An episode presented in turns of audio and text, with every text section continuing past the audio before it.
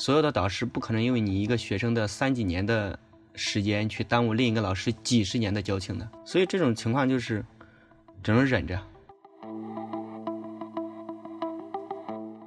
可能每天早上他六点多就起床，晚上十二点多睡觉，中午休息一个小时，然后他一年三百六十五天，基本上就只给自己放顶多一星期的假。到博士了，发现博士其实没有任何光环，博士也只是一个普通人，而且可能还是一个最底层的普通人。现在可能我们大了，跟周围人谈梦想，大家觉得。很离谱啊！你都这么大了，还谈梦想？我当时还记得特别清，自己要做一个行吟诗人。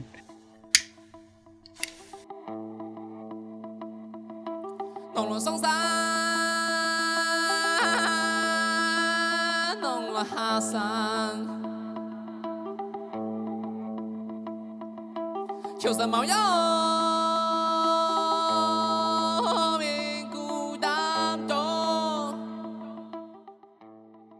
Hello，大家好，欢迎收听次要褶皱，这是一档通过普通人的视角来记录世界的播客节目，我是主播德林哈。今天邀请到的嘉宾是我认识快二十年的朋友九月，他目前在国内某高校读博。本期节目想通过九月的视角聊聊国内高校博士生的生存现状。相较于清北哈耶的天之骄子们，我想。九月的经历和见闻，对于我们普通人而言，更具有实际的参考价值吧。嗯，九月可以跟大家打个招呼。Hello，大家好，我叫九月，是一个年近三十的在读博士生。好的，那那你当时是为什么什么契机让你选择读博士啊？可能一开始读博的想法就是家人的期许，还有自己的不甘吧。但是后来我觉得。其实可能更重要的是，自己的梦想都很贵，自己想要的东西都很遥远，所以就得不停的努力吧。就像总要站到山顶看一看高处的风景，然后还有就是想摆脱一下这个自身的出身吧。毕竟作为农村的孩子，摆脱出身最好的其实就是上学，不停的努力，可能才能改变下一代的教育吧。我也想到，就是我。读研开学的第一天，我们实验室的老师就就是在全员大会上面说了一句话，大概意思是，就在座的可能就是家里面就是情况可能都不会很好，不然的话也不会选择就是这么苦的读书，好心酸呀。对，很多人都觉得读研究生或者读博。这些人都是应该是志向远大、国家栋梁，怎么怎么地。但是我觉得，其实更多人读研或者读博，其实都是为了改变以后的生活吧。人嘛，都是要为生活而努力的。嗯，现在还觉得读博能够带来一些比较实际的改变吗？实际的改变说不上来，但是至少我觉得心态上还是有很大改变的。就像现在国内吧，国内的博士其实压力都挺大的。动不动某某高校某某博士跳楼之类的，对于我们博士圈来说，哈，是经常能看到的，就在身边发生的也很多。但是反过来说想，我就是说，我觉得这种就是和个人有关吧，每个人的心理进程不一样。像我，我觉得读个博，至少这将近一年多的时间，就是对新的历练吧，我觉得还挺重要的，就是让你觉得很多事情没有过不去的。你只要足够强大，你就可以变得更强大。但是如果你足够脆弱的话，你会发现你会更脆弱。所以有的时候会说嘛，说不定你的哪一句无心之言，就可能看到一具尸体从高空坠下。最近经历了什么吗？嗯，我还好吧，因为今年上半年家里出了一些事情嘛，就是打击挺大的。当时都已经有了就是退学的打算，当时真的就是思考了很长时间退学，但是后来想想。就是有一句话说的挺好的，说就是不要因为走得太远而忘记了为什么出发。所以后来我就想了一下自己最开始要读博的一些想法，我觉得还是要继续努力的嘛。一句俗话说，不吃不受苦中苦，难熬人上人嘛，是吧？就刚刚听你说的过程中，我突然间有一种感觉，就是，哎，你你还是在苦撑着啊。就是你说的这些，就是我们可能每个人都知道的话，但是。不到万不得已，不会有人拿来就是靠这个成为自己继续往下走的动力。人都是要给自己找一个继续走下去的理由的，你总不能说，嗯你觉得困难了就回头，你这种其实很容易。所以说，有的时候说说生活不容易，其实生活很容易。你只要想过得很轻松，你随时放弃都可以过得很轻松，吃饱穿暖，最基本的诉求都可以满足。但是，有的人想要的东西太多吧，可能就是因为想要的太多，所以才会更难走。我感觉一下子就窥探到了一个博士生内心的酸楚。哎，只能说很多我之前跟高中同学还有那个硕士同学坐在一起聚在一起的时候，因为现在大家时间都比较少嘛，偶尔聚在一起的时候聊的时候，高中同学有的就没有读过研究生或者博士的，他们都在说：“哎呀，上学真好，我也想回去上学。”然后我基本上就是笑笑不说话了。然后硕士基本上硕士同学都会问我一句：“读博是不是很苦？是不是不如工作？”其实他们可能经历这个过程了，会更了解，因为每个学校、每个导师或者每个专业都不一样，所以每个博士经历的也不一样。你不能把你看到的博士就作为所有博士的一个模范或者标准来说，哎呀，这个博士就是这样的。其实不是的，因为每个老师的要求也不一样。像我们导师就是比较年轻嘛，然后对学生要求也比较高。他当时说说，你来读博的肯定。做好了一定的心理打算和一定的预期目标，那你就要努力，不要耽误这几年。耽误的这几年，耽误的是自己的青春，耽误的是国家的经费。所以他的要求都比较高，可能每天早上他六点多就起床，晚上十二点多睡觉，中午休息一个小时。然后他一年三百六十五天，基本上就只给自己放顶多一星期的假，过年就回家两三天，就这种。所以得有他对我们的要求就是每天早上六点多，可能就在群里发消息艾特你。然后有的时候晚上十一二点还给你发消息，至少今年因为疫情这个事情，到现在我们还没有过过周末，周末基本都是用来开组会的。所以很多人说羡慕说，哎呀，上学真好。就有时候想想，工作也挺好的，你至少你心情不悦了，你可以把老板炒了。但你读博的话，你说我不爽了，我要把导师炒了，可能吗？你炒完之后，没有一个学校要你，没有一个老师愿意接受你，这就是中国的这个学术的一个。内部关系，所有的导师不可能因为你一个学生的三几年的时间去耽误另一个老师几十年的交情的，所以这种情况就是只能忍着。我在跟你约这期播客的时候，我还以为你非常闲，就是或者说就还是那种我们通常能接受到的学生的状态，就是生活的一种方式吧。你像我这种人，就是你可能也知道，咱俩认识的比较长，我就是喜欢一个爱玩、爱幻想的人。我觉得我到哪都不缺朋友吧，所以来完这边之后，其实挺感激这边认识的师弟，特别几个师弟。我以前没觉得自己这么喜欢喝酒，动不动我们会一起约一下，但是因为平时也没时间嘛，基本上都是晚上，晚上九点多或十点多去约一下，喝点酒，吐个槽，吃点东西，放松一下心情。以前的时候，硕士的时候确实轻松一点，我觉得硕士的时候喝酒。不管喝到晚上几点，第二天早上都可以睡到十一二点。现在不一样，你不管晚上喝到三四点，你早上都得七点多就得起床。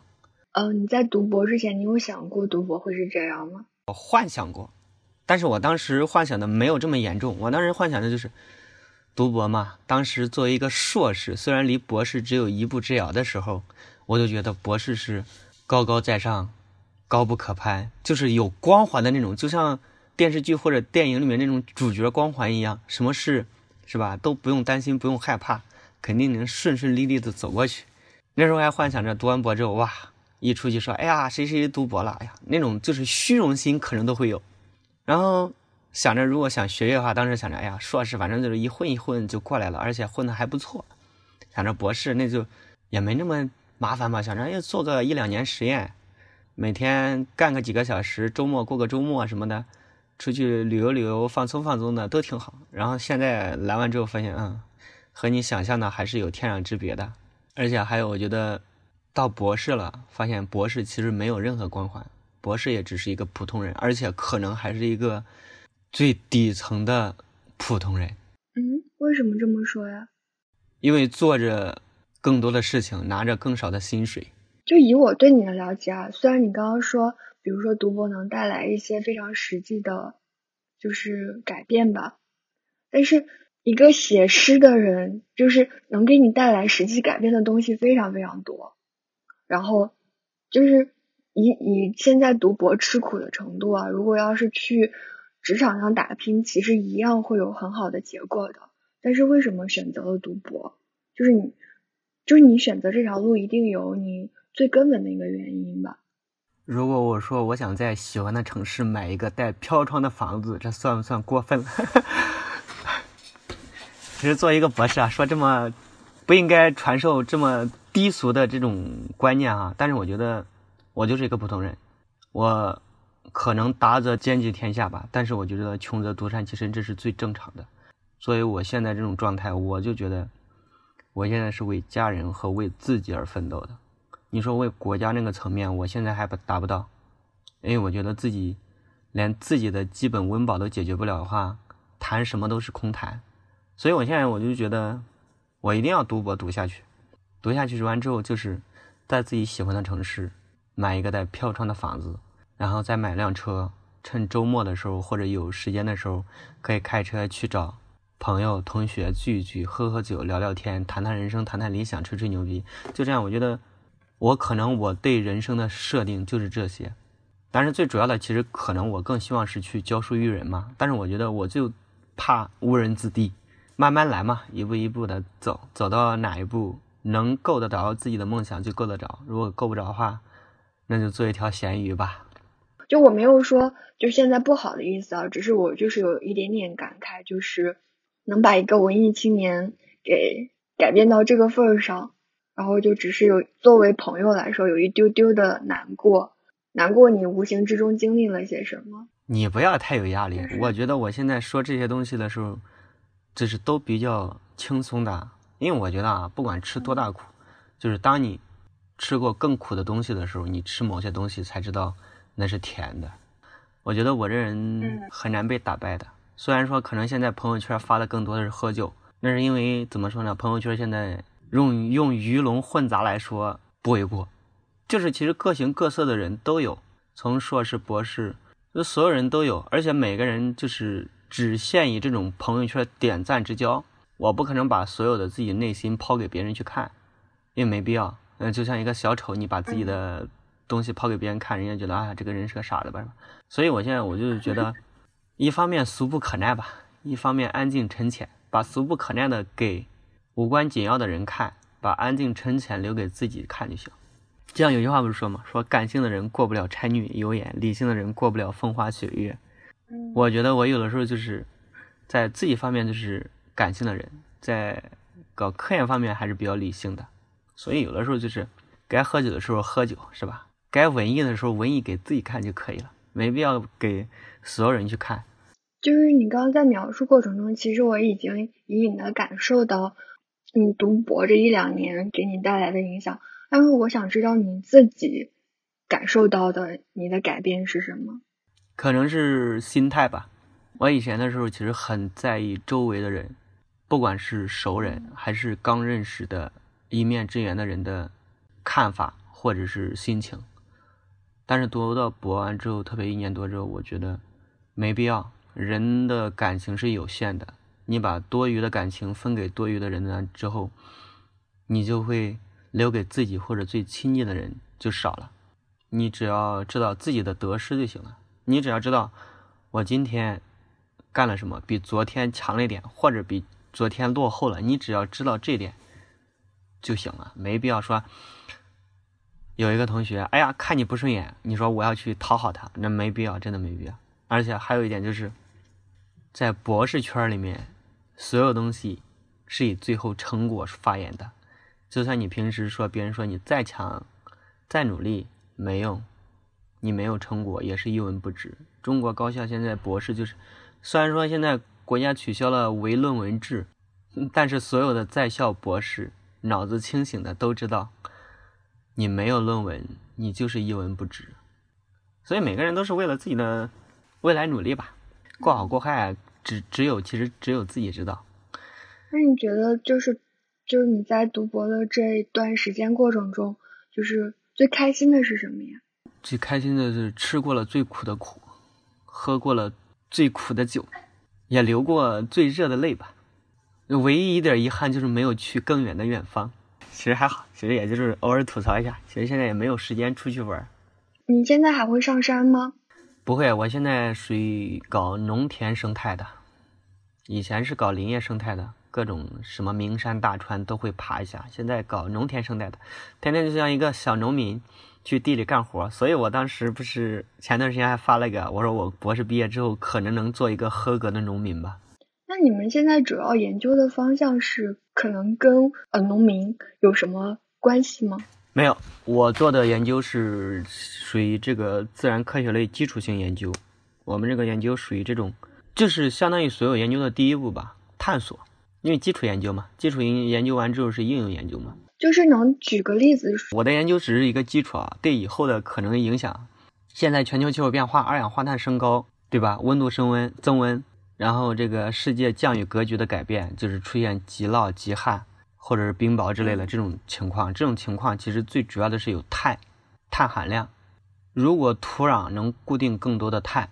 那么二氧化碳的排放可能就会减少，减少完之后温室气体的排放可能会降低，就会减缓这种趋势。我现在研究的就是哪种形式下这种碳是被保留的。其实我主要研究的是一个土壤过程。那你研究的这个东西本身能给你带来成就感吗？能啊，我觉得我这个人就是见一个爱一个呀，学一行爱一行吧。你想从从本科的。一双手拿拿笔画 画图的一个设计师，到硕士的一个手拿锄头爬山的林学人，到现在的一个拿铲子挖土的农民工，我觉得我这个专业就是让我自己很很感兴趣。你像每天每天自己早上去，然后干一天做实验，一个人，然后戴着耳机听着歌，我觉得时间过得很有那种。感觉你知道吗？就不像自己一个人坐在电脑旁，或者是干别的之类那种很无聊。我觉得就是做这种事很有趣。我觉得你的这三个专业好像都没有，或者说都不需要跟人群发生关系。对，所以我更喜欢过无人问津的生活。那你会孤独吗？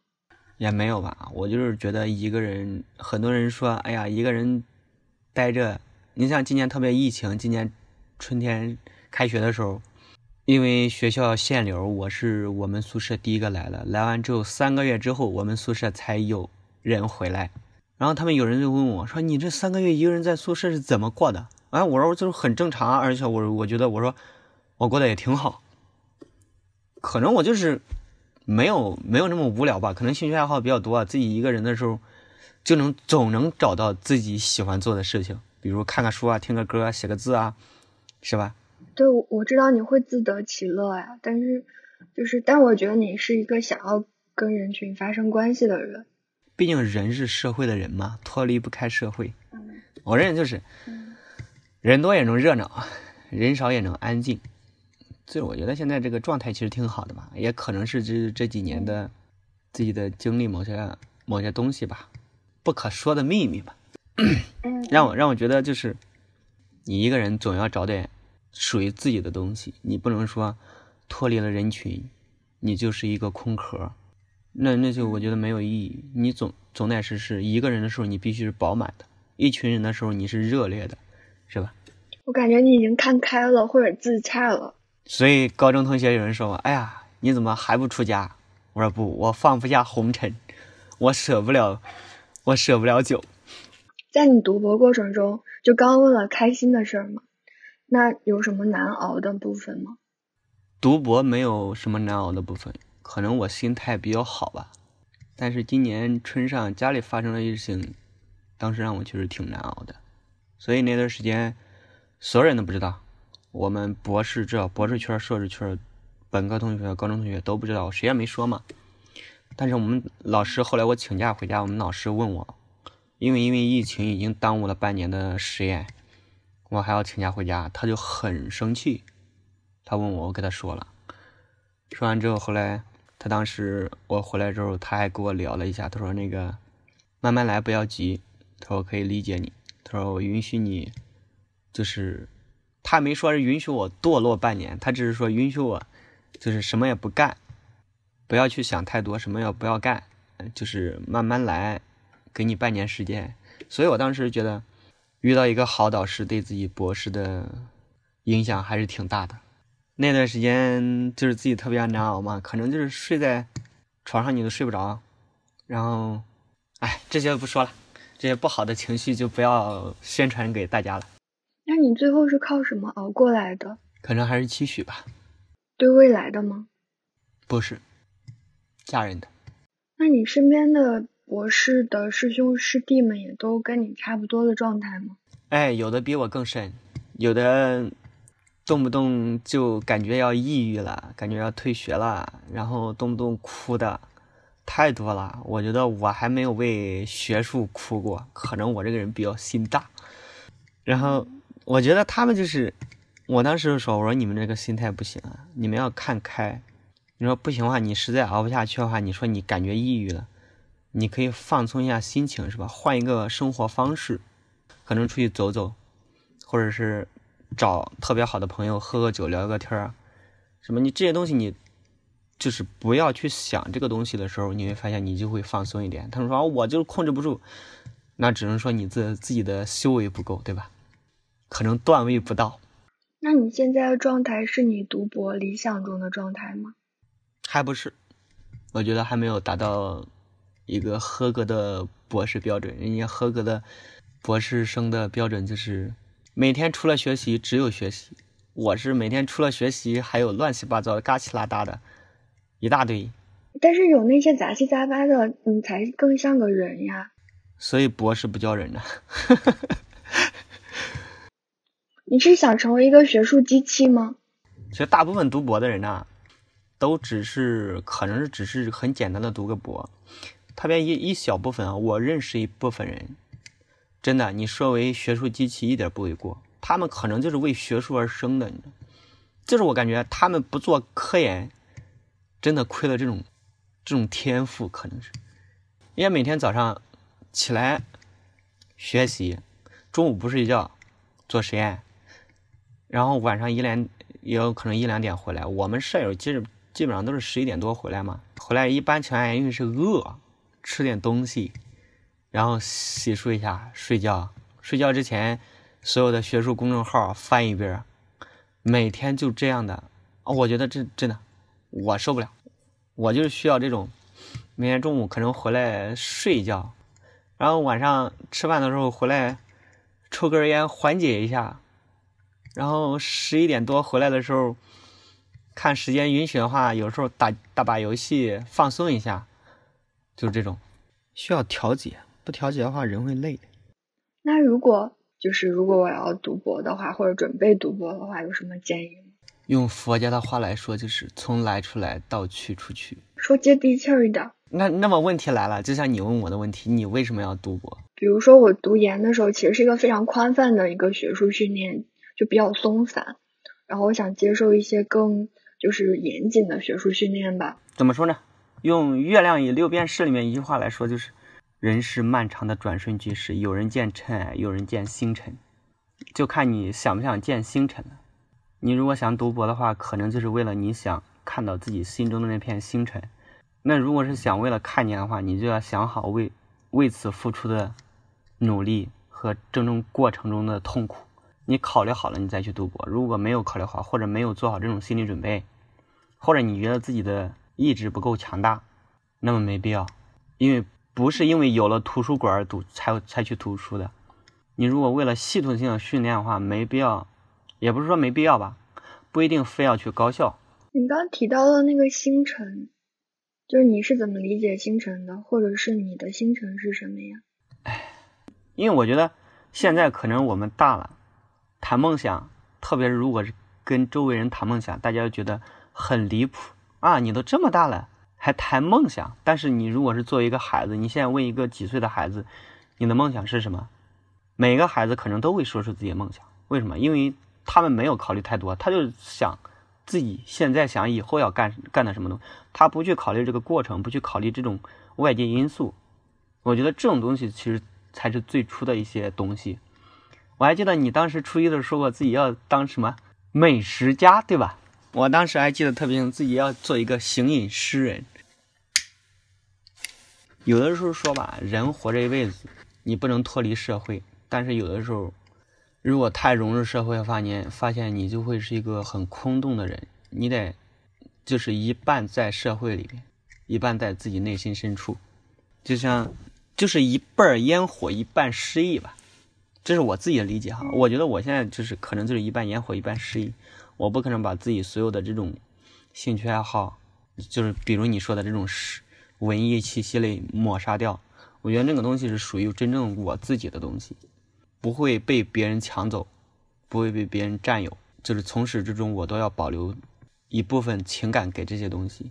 你说像那个学术啊、生活啊、吃喝玩乐呀，这就属于一半烟火类的东西。